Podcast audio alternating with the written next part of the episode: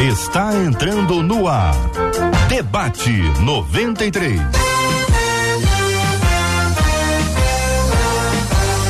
Realização 93 FM. Um oferecimento Pleno News. Notícias de verdade. Apresentação J.R. Vargas. Alô, meu irmão, alô, minha irmã, aqui fala J.R. Vargas. Estamos de volta, minha gente, começando aqui mais uma super edição do nosso debate 93 de hoje. Que a bênção do Senhor repouse sobre a sua vida, sua casa, sua família, sobre todos os seus, em nome de Jesus.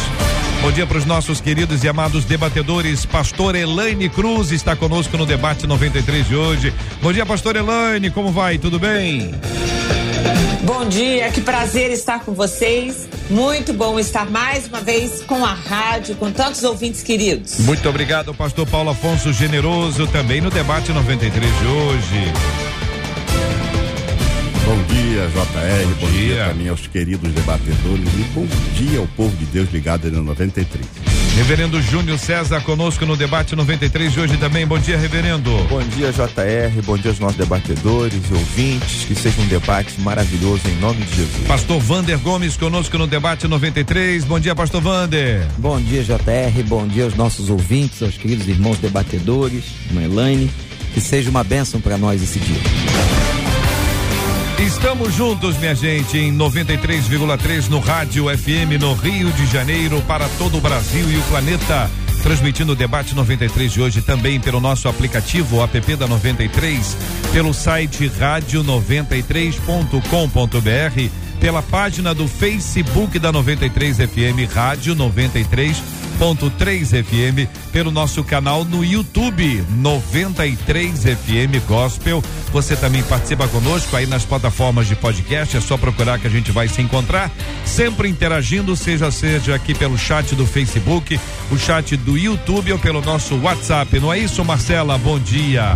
Bom dia, exatamente isso, JR. Bom dia para você, bom dia aos nossos queridos debatedores, aos nossos ouvintes que organizam o dia para acompanhar o debate 93. Quer ver um exemplo, JR? Hum. A Valéria lá no Facebook falou para mim o seguinte, ó, eu arrumo toda a casa na parte da manhã é. para que na hora do debate oh. eu consiga fazer o almoço assistindo vocês. Legal. Eu imagino, a Valéria depois conta pra gente, ela deve colocar o celular ou a hum. televisão lá na cozinha, assiste a gente com imagens, ela tá conversando com a gente pelo Facebook, lá no nosso canal do YouTube, a Rúbia, Rúbia. acompanhada do Theo, que é o filhinho Rúbia dela, ah. disse o seguinte: nós estamos aqui cheios de expectativas a respeito do debate de hoje. Então vamos embora, porque o debate 93 será uma benção. No programa de hoje tem de presente para você que está nos acompanhando o sorteio de camisa da 93 FM, mais um par de ingressos para o filme Jornada para Belém. Você participa comigo pelo nosso WhatsApp. WhatsApp da 93 é o 2196803 8319 2196803 8319 sorteio de camisa 93 FM, mais um par de ingressos para o filme Jornada para Belém. Quem participa hoje, quem der sua opinião, quem der ali a sua palavra, ou ainda quem disser a senhora, eu só quero ganhar o prêmio, vai estar tá concorrendo no final do programa. A gente traz esse resultado com carinho para você. 93.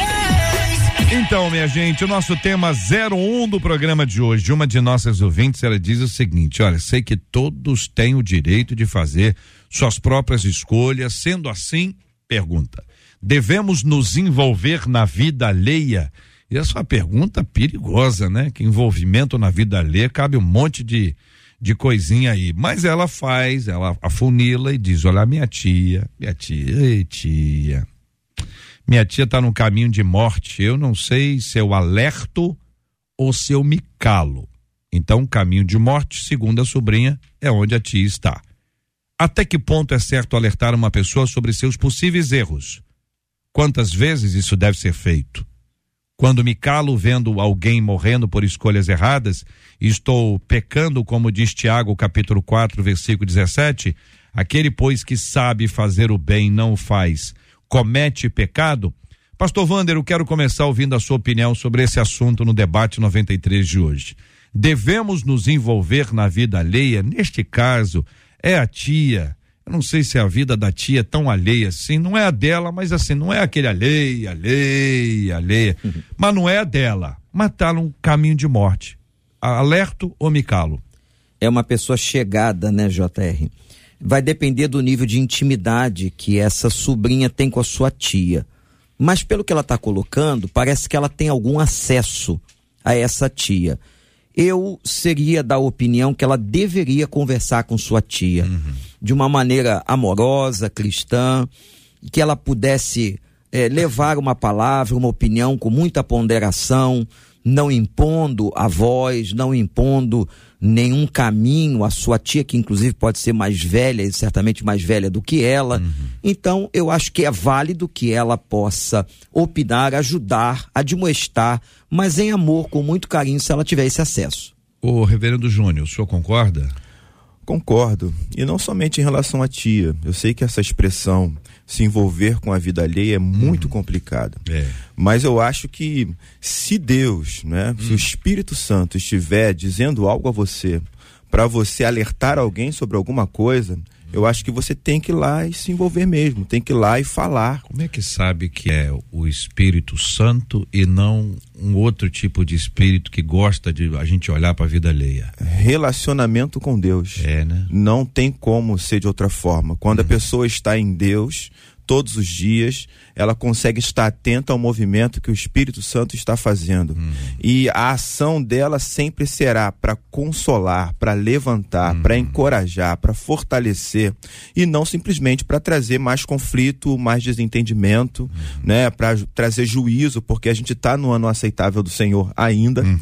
É, então a gente precisa entender que a fala quando vem de Deus é uma fala graciosa, é uma fala cheia de amor, uma fala que vai colocar a pessoa para cima. Então, eu acho que é, a nossa maior preocupação tem que ser realmente estar no lugar que Deus quer que a gente esteja, uhum. e isso está diretamente ligado a se relacionar com outras pessoas. Né? Com a orientação uhum. que o uhum. Senhor nos der. Pastor Paulo, o senhor concorda, querido?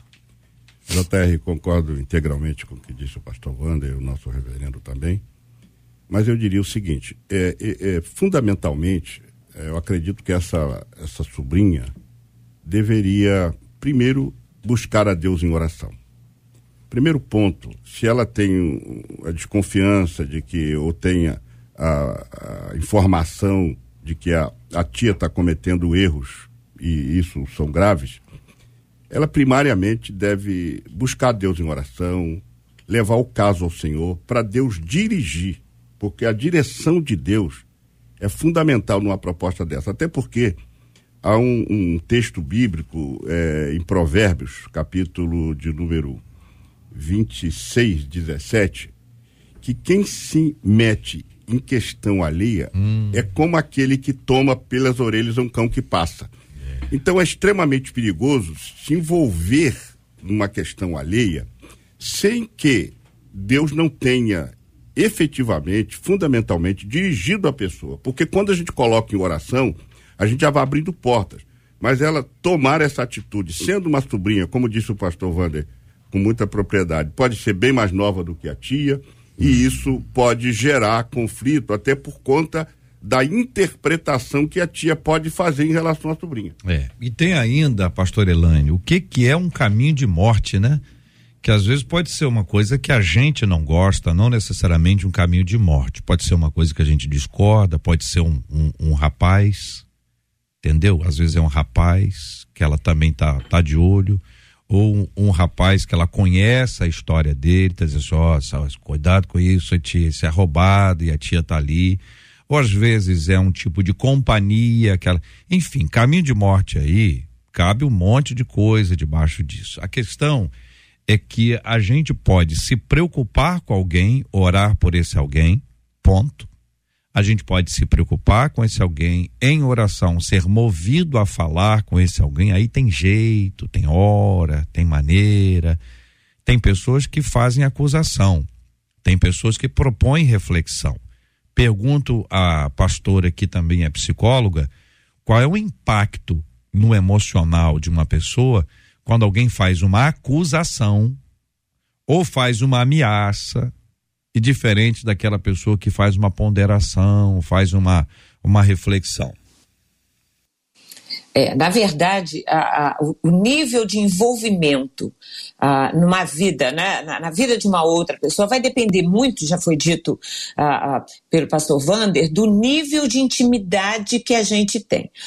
eu me preocupo muito hoje com esses discursos mais politicamente corretos, eu concordo com tudo que já foi dito aqui, mas por outro lado, me preocupo muito hoje, porque hoje tem criança dizendo para pai e mãe assim: a vida é minha, você não pode se meter.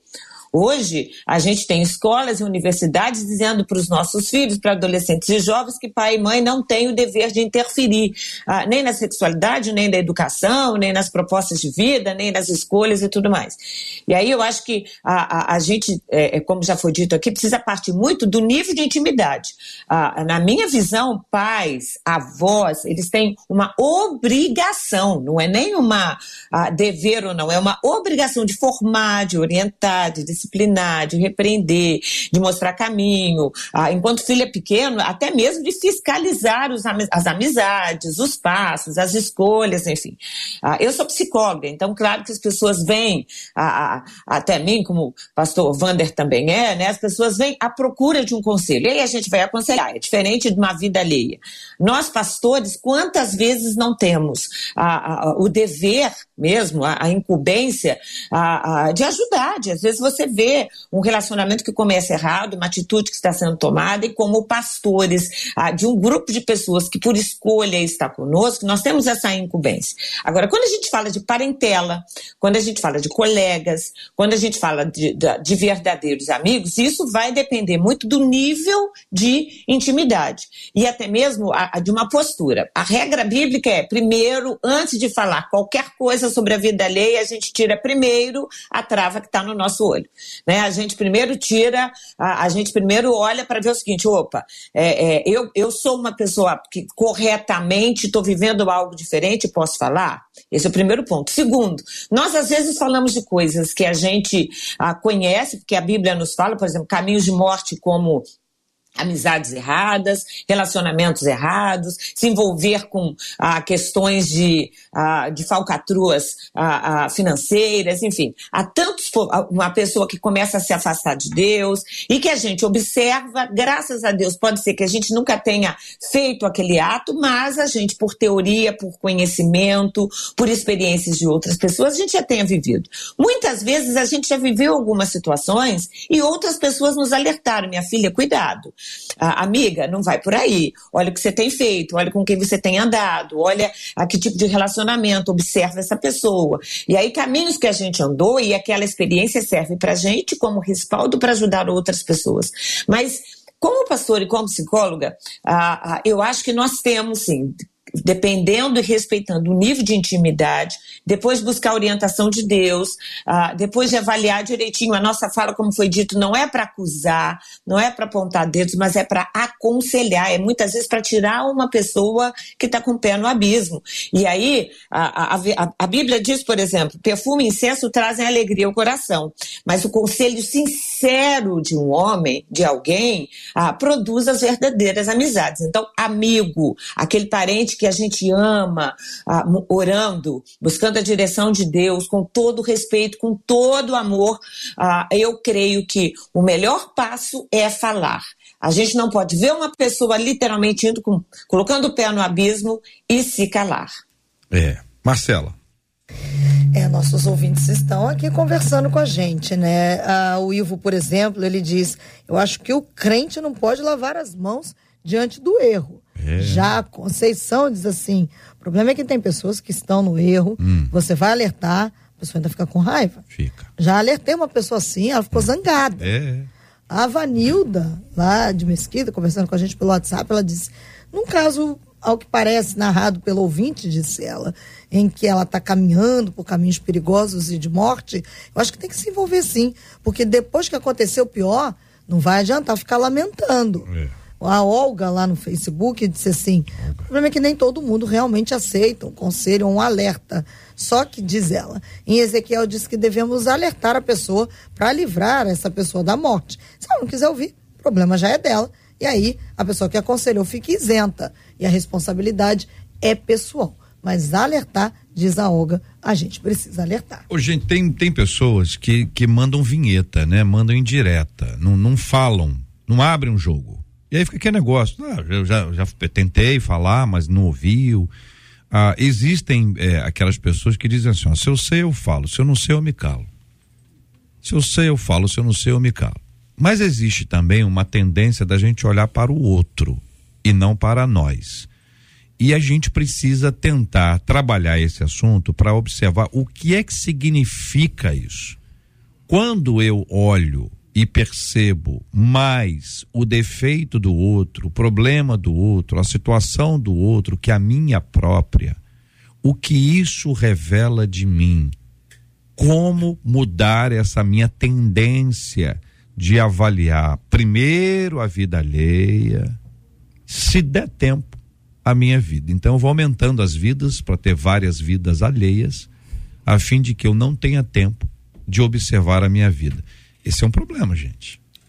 É, o primeiro passo que eu acho que a gente sempre tem que ter em mente, tem que ser a nossa prática, é uma leitura de nós mesmos. Né? É, vamos aí para Isaías 6. Isaías tem uma visão de Deus sentado no alto sublime trono e a, e a segunda visão que ele tem é da sua própria condição. Então, o relacionamento com Deus nos dá uma visão da nossa própria condição. Para a gente não se tornar seres individualistas, né, que é uma grande tônica hoje também, o um mundo individualista, ou seja, eu me basto em mim mesmo, eu não preciso de ninguém, eu não preciso me relacionar com ninguém, eu sou autossuficiente. Para que isso não aconteça, o texto também mostra Isaías tendo uma visão da sociedade que ele vive. Eu sou um homem de lábios impuros e eu habito no meio de um povo de impuros lábios e os meus olhos viram o Senhor. Então, ele tem uma visão de Deus, uma visão de si mesmo e uma visão das pessoas que hum. ele se relaciona. E isso é fundamental. Tendo uma visão de Deus, a minha primeira, a sequência disso é olhar para minha própria vida é e não para a vida alheia. Vida. É olhar para minha própria vida. Porque você pega aí tanto Isaías, pastor Paulo, pastor Wander, pastor Elane, tanto Isaías quanto Elias, quando o Tiago fala de Elias, Elias semelhante a nós, sujeito às mesmas paixões, você vê que os caras são bem humanos, né? Ele não parece aqueles caras super-heróis que a gente até observa e, e, e, avalia e aponta como super-heróis. Parece que quanto mais perto de Deus, mais as nossas próprias mazelas são reveladas e menos tempo há para descobrir as mazelas da vida alheia. Quanto mais próximo da luz, maiores serão as minhas trevas. Essa é a realidade, porque é, essa frase não é minha, tá? Mas é, Deus vai iluminar as trevas que existem em mim. É, e, e, esse talvez seja o nosso maior medo. Né? O nosso maior medo talvez esteja relacionado à, à condição de não acreditar que Ele pode nos livrar de trevas tão densas na prática. É como se Deus nos desmontasse. É, acreditar que Deus pode nos desmontar é fácil. Difícil é você confiar, ter fé que ele vai colocar as devidas peças nos lugares corretos depois e reconstruir é, você. Quem não está nesse processo não tem condições de ajudar outras pessoas. Né? Quem não está sendo ajudado nesse nível, né, não tem condições de fazer isso pelo outro. E eu, eu digo mais ainda, né? Deus geralmente usa pessoas para nos ajudar nesse processo. Então é preciso que eu esteja sendo acompanhado por alguém, alguém que me ajude a enxergar as minhas próprias trevas, minhas próprias dores e fraquezas, para que eu possa reproduzir isso na vida do outro. E aí eu vou reproduzir como? Com misericórdia, com, com paixão, com amor, com graça, porque eu estou sendo é, alvo dessa mesma é, condição. Concordam, queridos? JR, eu compreendo hum. o que o nosso querido colega colocou, mas eu vou um, um, insistir um pouquinho em relação à, à direção de Deus. Em tudo na vida, para mim, é a direção de Deus. Lá em Gênesis, no capítulo 12, quando Abraão chamou Ló e disse: Olha, Ló, não é bom que haja contenda entre mim e ti, porque irmãos somos. Se você escolher a direita, eu vou para a esquerda você escolher a esquerda, eu vou para a direita. Então, eu proponho você escolher. Escolher. Ele então viu as campinas de Moabe. Como era aprazível aos olhos, ele escolheu. E Abraão foi para os carvalhais do Manre. Quais lições a gente pode aprender aí? Ou seja, a gente observa que quando Abraão disse, aonde você escolher, eu, eu, você escolhe primeiro, porque depois eu vou escolher. Porque ele estava convicto de que a presença de Deus na vida dele, onde ele colocasse a planta do pé dele, Deus estava com ele. Então, fundamentalmente, a presença de Deus é, é a ação diretiva de Deus na nossa vida. Diante de uma escolha, vou ou não vou, faço ou não faço, o que, que eu escolho? Qual é o melhor? O melhor não é aquilo que é agradável aos olhos. O melhor não é aquilo que as pessoas dizem. O melhor não é aquilo que eu acho, não é aquilo que eu proponho. O melhor é o que Deus nos mostra. Então, quando ele foi para o lugar dele, tanto que Ló olhou as Campinas, você vai ver ali que lhe faltou prudência, faltou visão, faltou várias coisas. E ele se deu mal ali. Enquanto Abraão, Deus prosperou. Então a questão é, não é influir na vida, porque eu tive uma experiência com a minha tia e foi ao contrário. Eu pedi um conselho a ela. Eu estava, eu era pequeno ainda, era um menino, e meu pai, eu queria jogar minha bola, e meu pai disse: Você não vai jogar bola, vai limpar o banheiro. E era assim na minha casa. Eu disse: Poxa, mas eu já limpei o banheiro ontem. Mas eu não falei isso com meu pai. Eu cheguei para minha tia, de tia, eu já limpei o banheiro ontem. O meu pai está mandando limpar de novo. Ela disse para mim assim: Meu filho, se você já limpou ontem, fica mais fácil você limpar hoje. Uhum. Entendeu? Só aquilo foi o suficiente para mim. Muito Aí eu bom. tomei a atitude, fui lá rapidamente, já que estava limpo ontem, ficou mais fácil. Então eu não criei é, essa contenda, não criei celeuma, eu não, eu não discuti. No caso aqui, uma sobrinha vai falar com a tia, alertar a tia sobre algum problema, o que que ela, qual a leitura que a tia vai fazer? Você se meta na sua vida, não se meta na minha. Isso não é problema seu. Vai criar talvez um problema maior. Agora, se Deus dirigir essa jovem a conversar com a tia, pode ter certeza, JR, que uhum. vai dar tudo certo. Uhum. Pastor Wander. É, perfeito, perfeito. A questão é, é o nível de saúde, às vezes, das pessoas. Isso é, um, é uma outra janela. Doutora Elaine pode também entrar por essa porta que você mesmo abriu, JR. Uhum. Qual é o nível de saúde dessa pessoa? O que, que ela está fazendo com essa tia? Será que é uma visão saudável? Será que ela está fazendo um processo transferencial? Será que ela está é, querendo ocultar alguma coisa dela mesma, observando as questões, os erros e as fraquezas da, da sua tia? Eu espero que não. Mas isso é possível, nós não temos aqui o relato completo da situação dessa moça. É, é, é, é muito vago o que está escrito para nós. Agora, esse assunto da saúde do indivíduo é muito importante. Por quê, JR? Hum. É claro que eu tenho que ouvir a Deus. E isso é fundamental, como o pastor Paulo acabou de colocar, como o reverendo Júnior acabou de colocar, como a Elaine já havia colocado. Ouvir a Deus. Mas às vezes, a falta de saúde impede o indivíduo de ver corretamente, de ouvir corretamente, de entender o contexto. Então, que o Senhor realmente prevaleça, que ele tenha o um mínimo de saúde para dizer assim, que a pessoa tenha o mínimo de saúde para dizer, Senhor, eu quero te ouvir, uhum. eu quero um esclarecimento da tua parte, eu quero ter a capacidade de entender os teus desígnios, a tua direção. Porque nem sempre a pessoa tem essa condição nela mesma de ouvir corretamente, de agir corretamente. Isso é uma janela que eu estou entrando uhum. numa questão que foi colocada aqui na mesa e levantada por você mesmo. Que essa pessoa tenha condições de analisar com clareza a situação, que ela vá buscar Deus, que ela ouça o que Deus está dizendo, para ela ter equilíbrio emocional e espiritual para tomar a atitude correta. Muito bem, minha gente. Nós estamos tratando sobre esse assunto. Sei que todos têm o direito de fazer suas próprias escolhas, sendo assim, devemos nos envolver na vida alheia a minha tia está em um caminho de morte, diz aqui o nosso ouvinte. Eu não sei se eu alerto, eu não sei se eu me calo, até que ponto é certo alertar uma pessoa sobre seus possíveis erros. Quantas vezes isso deve ser feito? Quando me calo vendo alguém morrendo por escolhas erradas, estou pecando, como diz Tiago 4,17, aquele pois que sabe fazer o bem não faz, comete pecado. E aí eu queria pedir ajuda dos meus queridos debatedores para o seguinte: existem coisas que são erradas do ponto de vista bíblico. Existem coisas que eu não gosto. Existem coisas que não são nem pecado, nem tem a ver com meu gosto, mas são coisas que a cultura desse tempo prega, ensina, enfim, não tô nem aí para isso, ou seja, não não me atinge. O quanto essas coisas nos movem, o quanto essas coisas nos movem. Uma pessoa diz assim: olha, ouvir rock é um absurdo. A mesma pessoa teve como ídolo Elvis Presley. Na época dele, o rock era ótimo. Na época do filho ou do neto, o rock é horroroso. Como dosar isso, equilibrar, para que a gente não seja injusto, a gente não seja hipócrita, a gente não seja um falastrão que quer estabelecer o que para o outro é isso ou é aquilo, a partir a partir de um equilíbrio, de uma visão saudável da vida. Existem coisas que nós devemos ser mais flexíveis, que é possível dizer, ó, oh, isso vai passar, isso é uma fase, todo mundo passa por isso, tenha paciência, ou até dizer, olha, essa pessoa tem um nível de conhecimento, de maturidade ainda pequeno. Para ela ou para ele, né?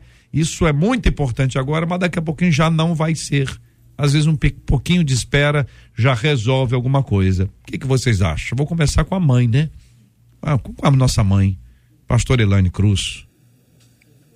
A, a, a verdade é que quando a gente fala com relação às, às questões bíblicas, elas são absolutas, elas atravessam gerações, elas atravessam as culturas, elas a, a, a, não muda. Adultério vai ser pecado sempre, fornicação vai ser pecado sempre, a mentira vai ser pecado sempre, a fofoca vai ser um pecado sempre. Então, a Bíblia enumera, e aí não, não há como, ah, com muito amor, quando a gente educa um filho, com muito amor quando a gente tem uma amiga ou um amigo, com muito amor, buscando orientação de Deus, buscando buscando a direção, o tempo certo, a hora certa, ah, pedindo para Deus preparar os corações, agir, ah, mas muitas vezes sentar com pessoas que a gente ama, queridas, avós, tios, sobrinhos, netos, e colocar as verdades bíblicas, porque não dá para relativizar, elas não são relativizáveis, elas são absolutas.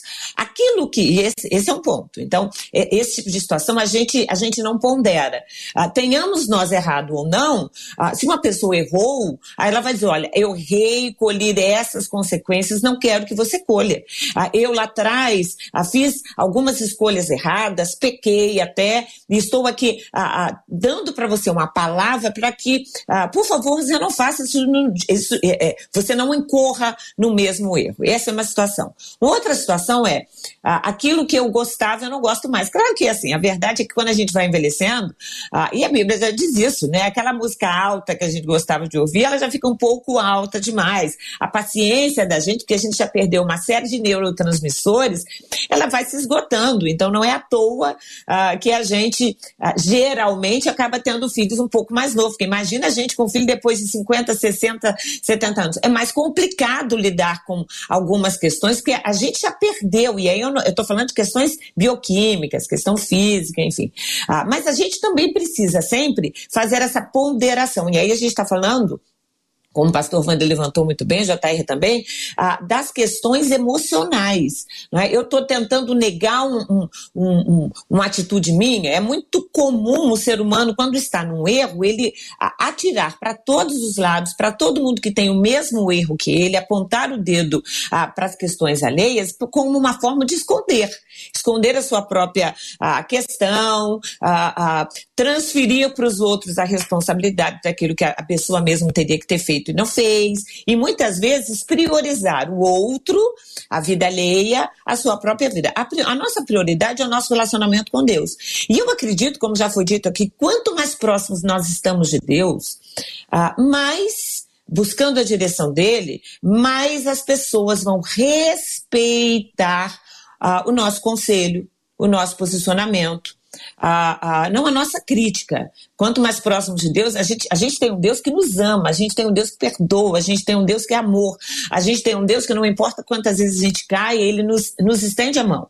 Então, quanto mais próximos de Deus, mais misericordiosos seremos, ah, mais assertivos seremos numa, ah, numa inserção ah, em uma situação de uma vida alheia, mas sem dúvida alguma, mais respeito também a gente vai obter daquelas pessoas que de fato querem mudar, daquelas pessoas que de fato estão dispostas a se abrir para a nossa palavra amiga. Agora, sempre cientes de que a escolha final é do outro. Então a gente fala uma vez, fala uma segunda vez. Se a pessoa vir nos procurar, a gente fala uma terceira, uma quarta. Ah, mas muitas vezes a gente também precisa pedir de Deus a direção para calar. Né? E quando o outro cair, a gente também não pode dizer, eu te avisei, eu te avisei, eu te avisei. O aviso tem foi gente dado. que gosta, né? Ah, é igual eu falei, Ah, eu tô tem. te avisando já tem tempo. eu- isso aí, né? isso aí. Isso é encrenca. E aí não ajuda. Não ajuda, só A ajuda atrapalha. final é, ok, agora que caiu, vamos, vamos tentar levantar, eu estou aqui para te estender a mão. É. Tem casos aqui falando Hum. sobre isso, viu, É. pastora? Primeiro a Sandra, ela conversou com a gente dizendo: eu não consigo ver Que que alguém está entrando no erro, eu preciso falar. Eu Hum. não consigo saber que a pessoa vai se prejudicar e ficar calada. Quando é algo que eu já errei, eu me coloco como exemplo. E graças a Deus tenho tido êxito. Lógico, tem gente que fica chateada no primeiro momento, mas depois entende. E aí eu procuro sempre pedir a Deus orientação e faço isso em oração um dos nossos ouvintes, o Ivo, disse assim: existe é, uma atitude de uma professora que eu tive lá atrás, eu não esqueço nunca. Na época eu estava andando com influências problemáticas. Essa professora que não era crente, virou para mim e me disse: Ô Ivo, quem se mistura com pouco come farelo. Aí ele disse: Eu jamais me esqueci no derrota da minha vida. Já uma outra ouvinte pelo WhatsApp disse assim: Vou contar uma experiência que tive ao aconselhar um casal. Eles disseram que Deus havia confirmado o namoro. Eu disse que, que, pelo que eu via, eles eram uma bênção separados e não juntos. Mas eu os abençoei. Confirmei que eu não via futuro para eles, em resumo. Eles começaram a namorar, disse ela. Se distanciaram de mim, casaram-se escondido e o casamento não durou nem seis meses. Depois, ela veio me pedir perdão por não ter ouvido o conselho que eu havia dado. É, tem gente que não ouve, né, gente? Tem gente que não ouve. A gente sabe que tem aí, tem duas coisas aí. Uma pessoa que não ouve e tem aquela pessoa que é mega sensível. Né? Qualquer coisa é um drama. É um drama. México é aqui, entendeu? Então, existe essa coisa da pessoa que não escuta, ela só tem ouvidos para ela, ou então vai buscar conselhos que agradam, pessoas que concordam, é esse ambiente de bolha que a pessoa busca. O outro lado são as pessoas mega sensíveis. Você fala uma coisinha pequena, a pessoa já fecha a porta e com isso impede que uma conversa sã, saudável, seja desenvolvida. Então, JR, eu, eu prefiro, eu concordo com tudo isso, né, que você falou, mas eu, eu prefiro, até como historiador, né, é, olhar as pessoas como se fossem histórias, sabe? É, então, existe a pessoa que não ouve, existe a pessoa que é muito sensível, e na ótica de quem vai falar como eu, eu preciso entender o seguinte: aquela pessoa não está preparada para ouvir naquele momento. Né? Essa pessoa está é muito sensível devido à história de vida dela. Então, eu preciso ter essa leitura, porque ela pode não me ouvir hoje, mas de repente o amadurecimento vai chegar, ela vai ouvir amanhã. Eu tenho que ter paciência. Eu preciso também, na, na arte de, de falar, eu preciso respeitar os limites do outro. Entende? É, eu não posso forçar a conversa. Eu posso iniciar, mas se eu vejo que não vai ter o êxito, ou seja, que não vai prosseguir, porque a pessoa não está enxergando aquilo que eu do lado de fora estou enxergando, eu preciso me recolher de novo, né? E orar mais, e pedir a Deus sabedoria, pedir que ela amadureça um pouco para a gente ter essa conversa mais à frente. Porque grande parte dos conflitos que a gente tem é por não compreender que a facilidade que eu tenho de ler algumas situações por causa da minha trajetória de vida não é a mesma da, da outra pessoa, porque a outra pessoa tem uma trajetória de vida completamente diferente da minha. Ela tem experiências diferentes, sabe? Então, o que para mim é, é um simples amarelo, hum. para a pessoa pode ser ouro. Entende? E é ouro por causa da trajetória de vida dela. E eu preciso, já que, até como pastor, isso, acho que essa é a nossa função pastoral, né? Porque você lida com ovelhas, diversas histórias, sabe? É, os problemas aparentemente são iguais, né?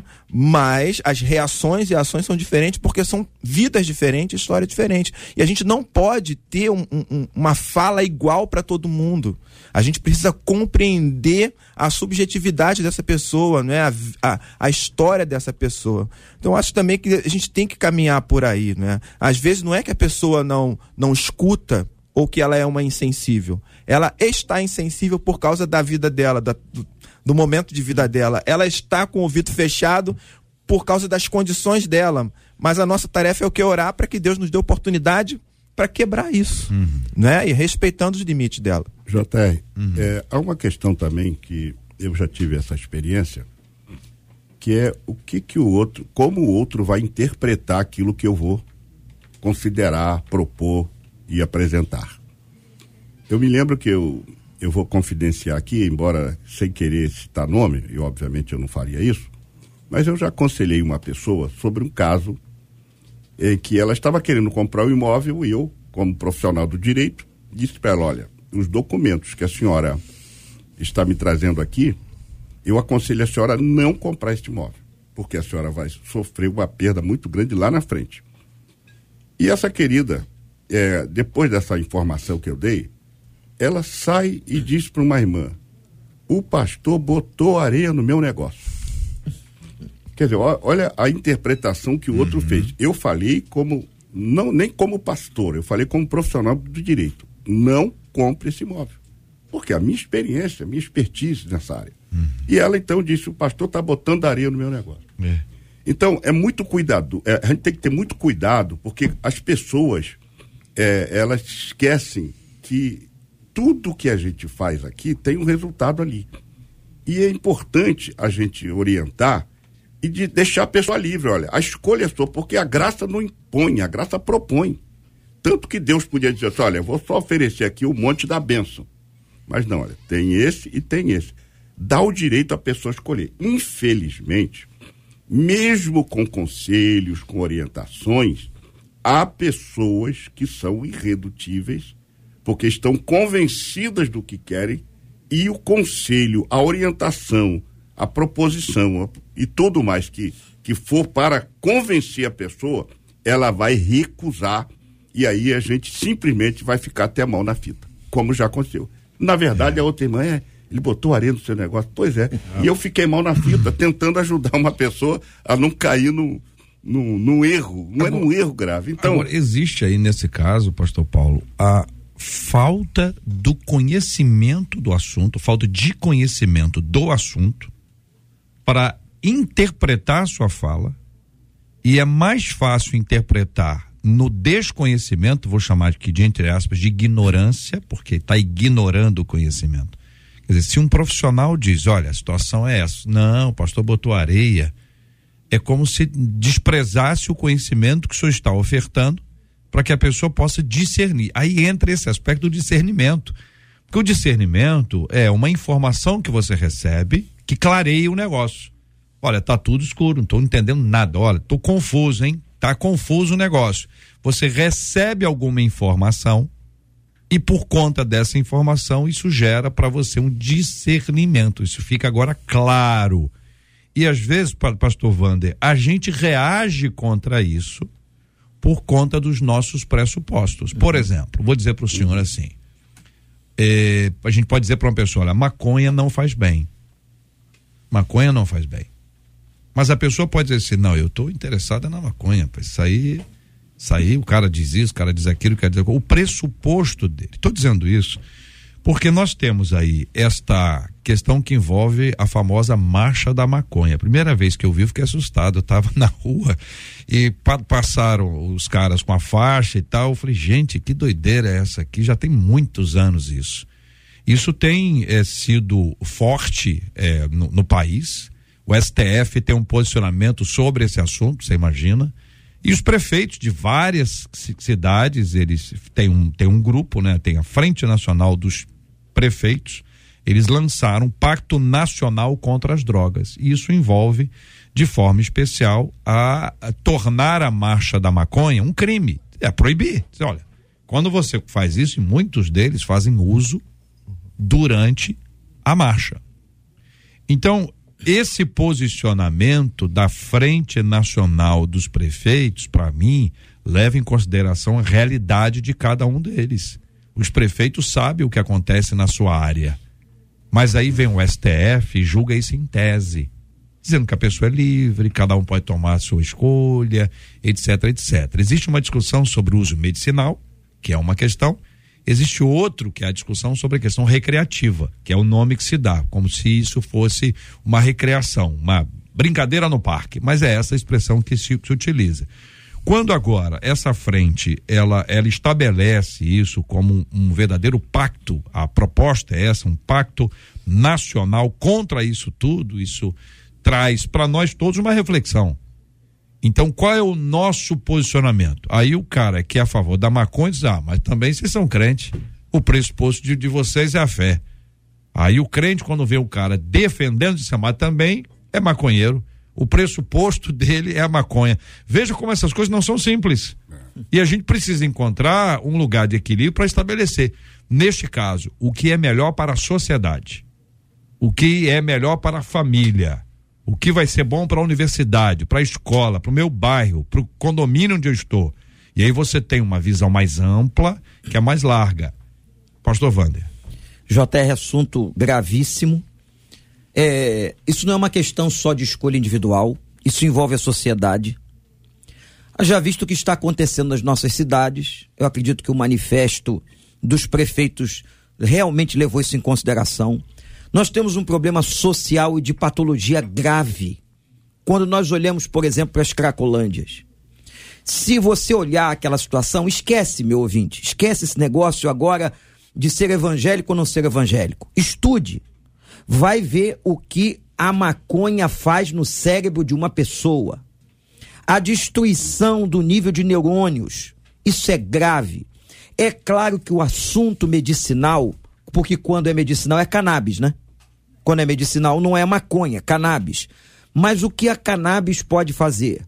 A gente tem realmente é, estudos num, num grau de consumo para pessoas enfermas que tem dado algum resultado. Isso é outro assunto. Mas nós estamos falando aqui da dependência química. Já é provado que a maconha leva a outros vícios e a outras drogas na vida do drogadito, daquele que é dependente químico existe uma questão social, não é uma escolha, porque uma pessoa sob efeito da droga, ela pode causar danos à sociedade, danos aos outros, o, o, o assassinato, o homicídio, a, o roubo, situações absurdas, porque afeta o nível de consciência, de racionalidade e de equilíbrio emocional da pessoa.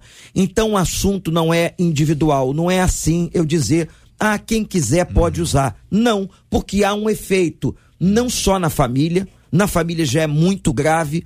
Conversem com pessoas que têm dependentes na sua família, o sofrimento que isso causa dentro é. de casa, a destruição de casamentos, a destruição da vida paternal ou materna de uma pessoa dependente química e avaliemos, JR, a situação social que é grave.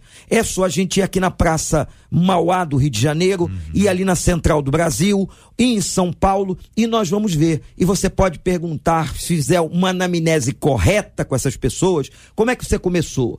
A maioria vai dizer, é. eu comecei com maconha. É um, então o assunto partida. é muito sério e não é uma questão individual, não. É uma questão da sociedade contemporânea grave. Aliás, a, a, a cidade, o Rio, né? Tô falando sobre o Rio aqui, nesse aspecto, o centro da, da cidade está super povoado de pessoas debaixo das marquises, assim como há muito tempo a gente não via.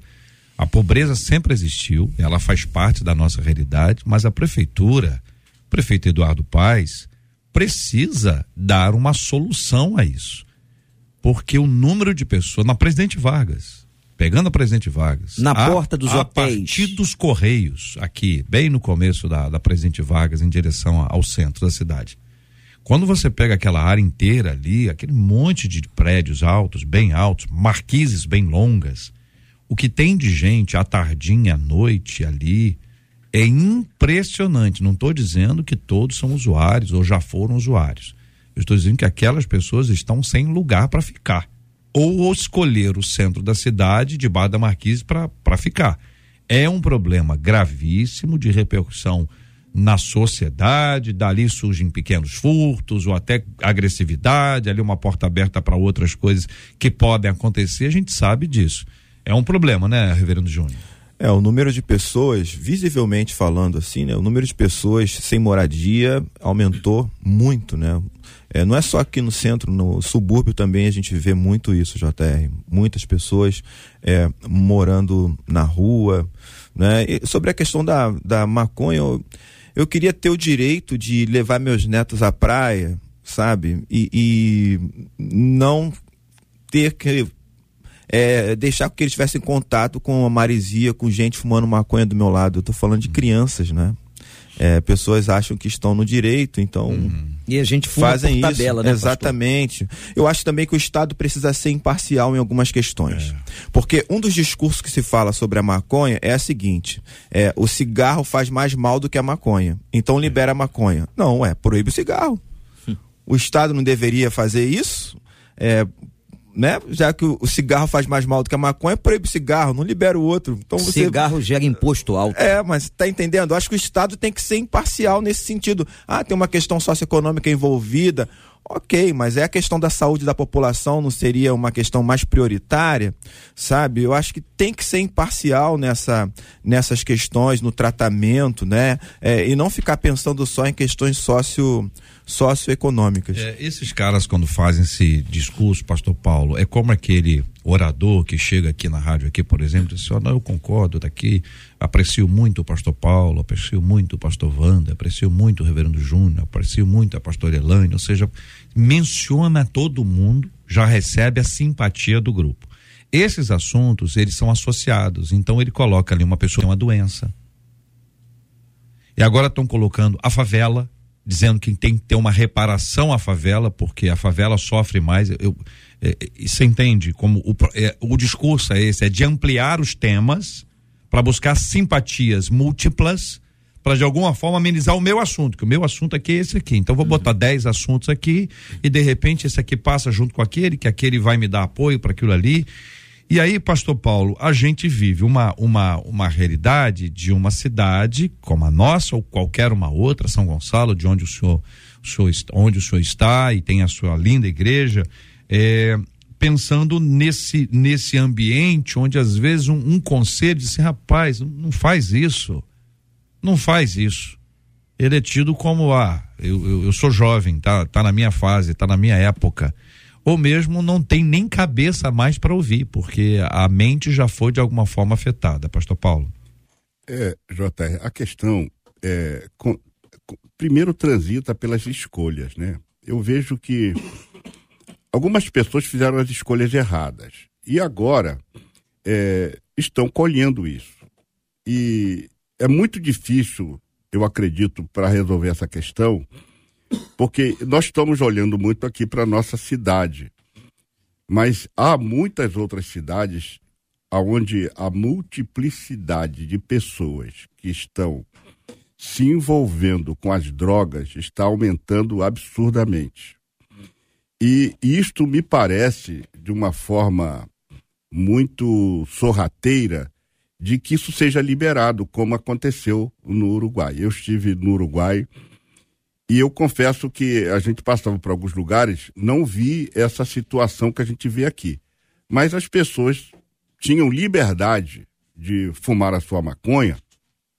E eu acredito que isso trouxe para eles é, uma, uma, tranquilidade de tal maneira que eles pudessem não ser coibidos pela autoridade policial. Só que aqui no, no Rio de Janeiro, a gente está vendo uma situação muito grave, não só no Rio de Janeiro, lá na minha cidade, que eu sou de Niterói, mas é, é, estou em São Gonçalo, porque a nossa igreja é em São Gonçalo. A cidade de Niterói já começa a ter grupos, tal qual aqui na, na Cinelândia, tal qual é, na Praça 15, tal qual é, na Central do Brasil, aonde grupos começam é, se a, cada dia mais se formar. E eu não vejo, por mais que as autoridades falem que vão resolver essa questão, não vejo iniciativa eu vejo apenas proposições. Isso também em São Paulo. Entra governo, sai governo e nada muda. E a coisa está aumentando. Vai chegar um ponto em que nós vamos ter dificuldade de transitar por determinados lugares, como já está acontecendo. É verdade. A gente se sente ameaçado. Uhum. A gente se sente ameaçado.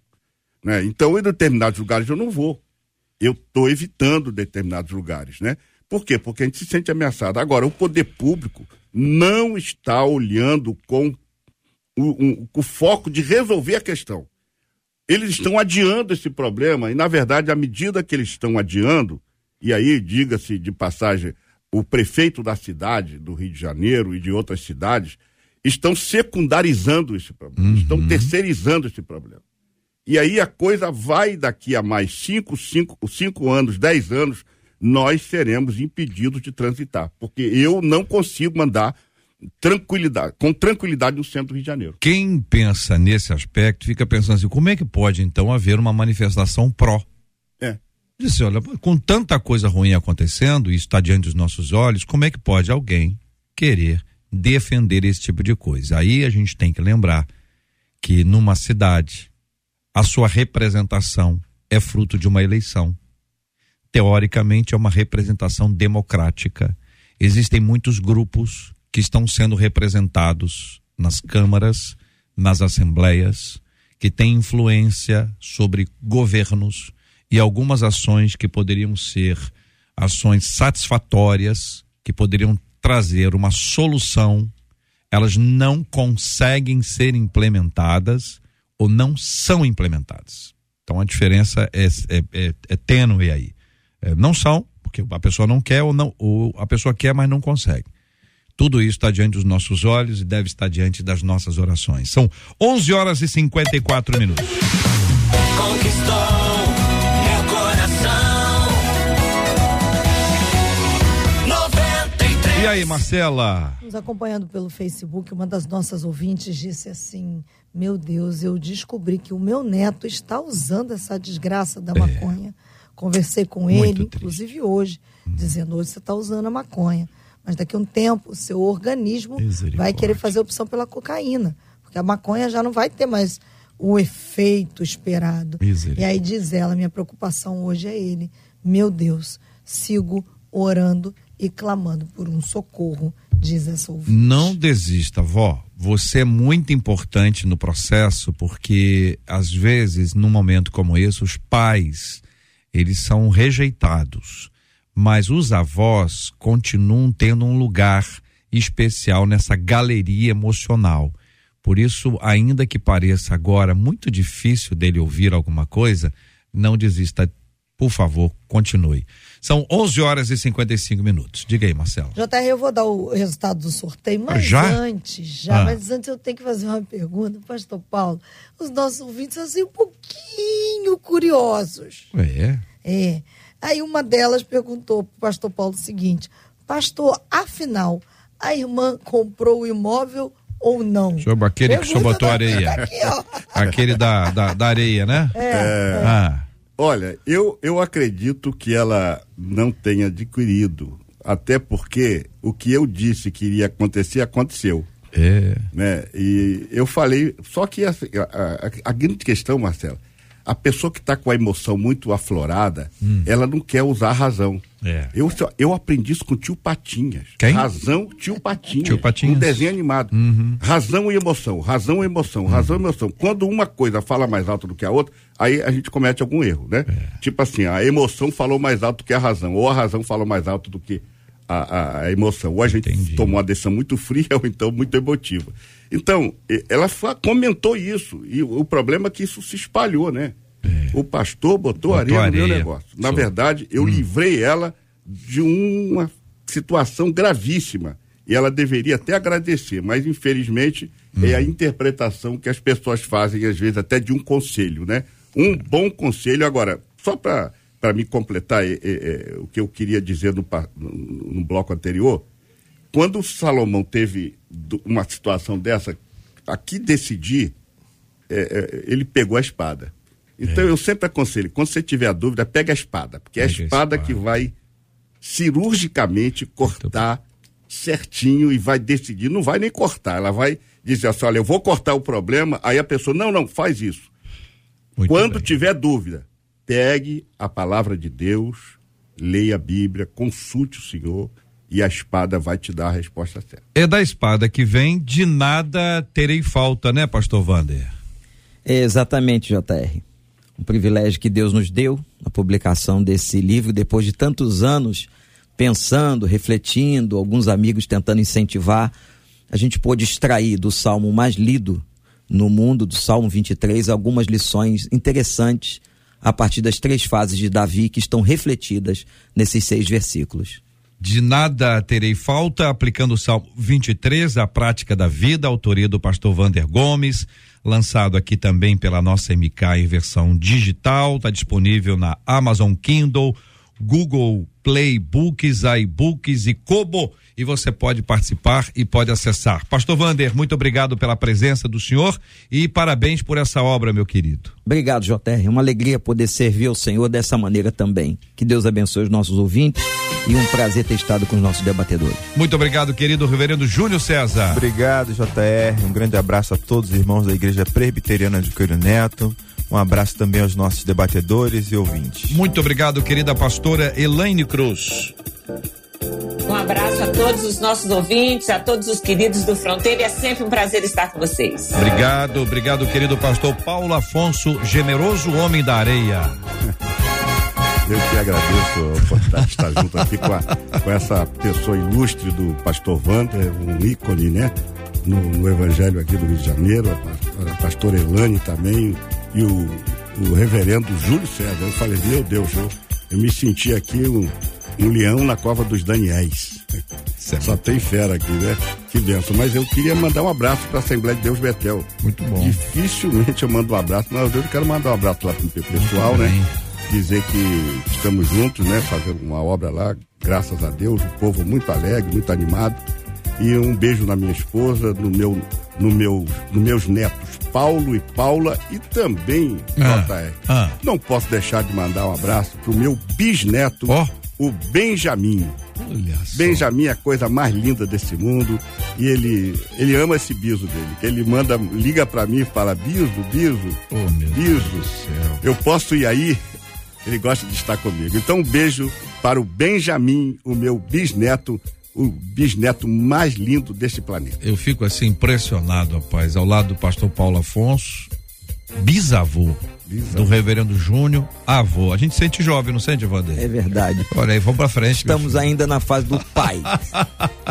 Muito bem, minha gente. Olha aqui uma de nossas queridas ouvintes dizendo: JR, eu tenho menos de um ano de casada e parece que cada dia é pior. Eu confesso que eu não estou conseguindo deixar de ser filha para me tornar esposa e conviver com alguém tão diferente de mim.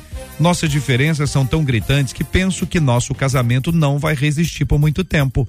Será que não estávamos preparados para um passo tão importante quanto o casamento? As crises são normais no início do matrimônio. Como identificar que um casal está pronto para se tornar marido e mulher?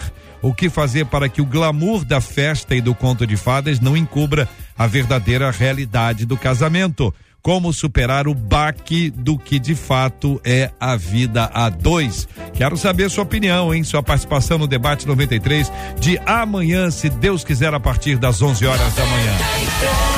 Muito bem, resultado do sorteio, prêmios de hoje no programa. Quem levou para casa a camisa da 93 FM, mais um par de ingressos aí pro filme Jornada para Belém, que é um musical, foi a Andréia, de Belfor Roxo, telefone 9685, final 50. Andréia, a partir de amanhã, cinco dias úteis, você passar aqui na rádio, Rua Senador Haroldo de Oliveira, e passa aqui e leva para casa todos os seus prêmios. Muito bem. Muito obrigado a todo mundo, toda a nossa equipe, aos nossos amados ouvintes, aos queridos debatedores, convidando o pastor Vander para orar conosco. Colocaremos diante de Deus os temas que tratamos e vamos inserir, como sempre, a nossa oração pela cura dos enfermos e pelo consolo aos corações enlutados. Muito obrigado, Senhor, por estarmos aqui juntos neste momento. Abençoa a vida de cada ouvinte, de cada pessoa que participou deste debate. Nós suplicamos a tua graça, especialmente aqueles que sofrem, os enfermos, os enlutados e tantos outros, Senhor, com situações tão diferentes desta vida. Nós confiamos no Senhor e que cada um possa, ó Deus, buscar de todo o coração o socorro que vem de ti. Tu és o nosso abrigo, tu és o nosso pastor supremo. Em nome de Jesus, nós clamamos ao Senhor por essas vidas. E o Senhor continue abençoando esta rádio neste lindo ministério de edificação de tantas e tantas famílias. Em nome de Cristo. Amém. Que Deus te abençoe. Você acabou de ouvir Debate 93.